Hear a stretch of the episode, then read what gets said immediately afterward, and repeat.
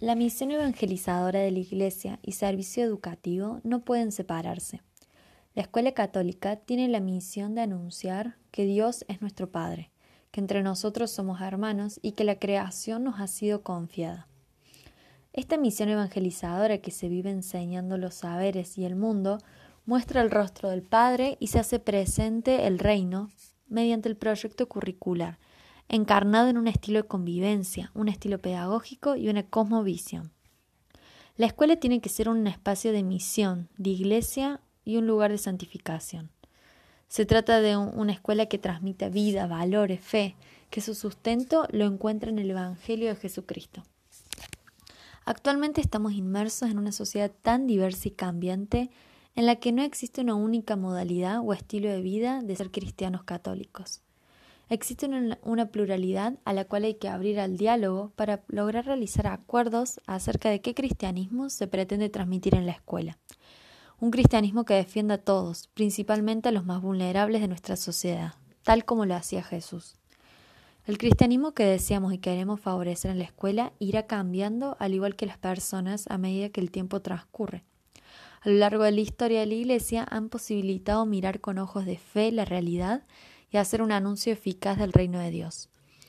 El Evangelio, los documentales magistrales y las narraciones de la comunidad educativa concreta que se van construyendo son fuentes que han permitido favorecer el cristianismo en las escuelas. Esto se logra a partir de un proyecto curricular que invite a habitar la escuela y a comprometerse con este mundo y transformarlo. La existencia del Departamento de Educación en la Fe es necesario, ya que se convierte en un espacio donde diversos misioneros animan, reflexionan y acompañan mediante el diálogo. Es un espacio para cultivar la capacidad crítica de autocuestionamiento, dar lugar a las preguntas religiosas y para atender las necesidades de las personas y a los grupos de la escuela. Tal como lo predicaba Jesús, el cual no buscaba que sus interlocutores fueran pasivos oyentes, sino que cuestionaran, ya que es muy necesario para que la fe se mantenga en movimiento y en una auténtica conexión con nosotros mismos, Dios y la vida cotidiana. Los miembros de la DEF son educadores que buscan articular sus propuestas de fe con los interrogantes de los demás. Se deben proponer distintos momentos de iniciación, reiniciación y profundización de la fe, en la que todos puedan encontrar espacios para crecer y ser acompañados en la fe, de acuerdo a sus necesidades y siendo acompañados.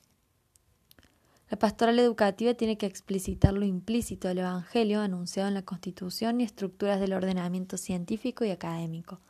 Por lo tanto, es necesario diseñar y proponer momentos del Evangelio obligatorio para todos.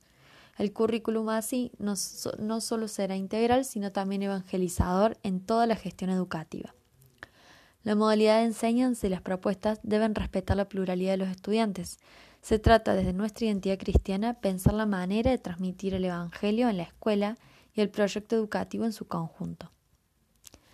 La interdisciplinariedad busca fragmentar las antiguas modalidades de enseñanza que separaban en vez de integrar los programas, áreas, saberes y la religiosidad. A partir de la comunicación se puede entender la verdadera relación entre lo humano y lo cristiano comprender la presencia de lo religioso en la escuela. Es importante que los profesores de todas las áreas curriculares y los catequistas puedan enriquecerse a partir de la mirada del otro y crear de cierta forma proyectos que integren los diversos saberes. Para ello es fundamental que siempre exista un diálogo positivo y fecundo, en el cual la mirada del otro sea para crecer y construir nuevos saberes. Es importante como futuras educadoras creyentes no olvidar la responsabilidad de ser testimonios vivos del amor de Dios.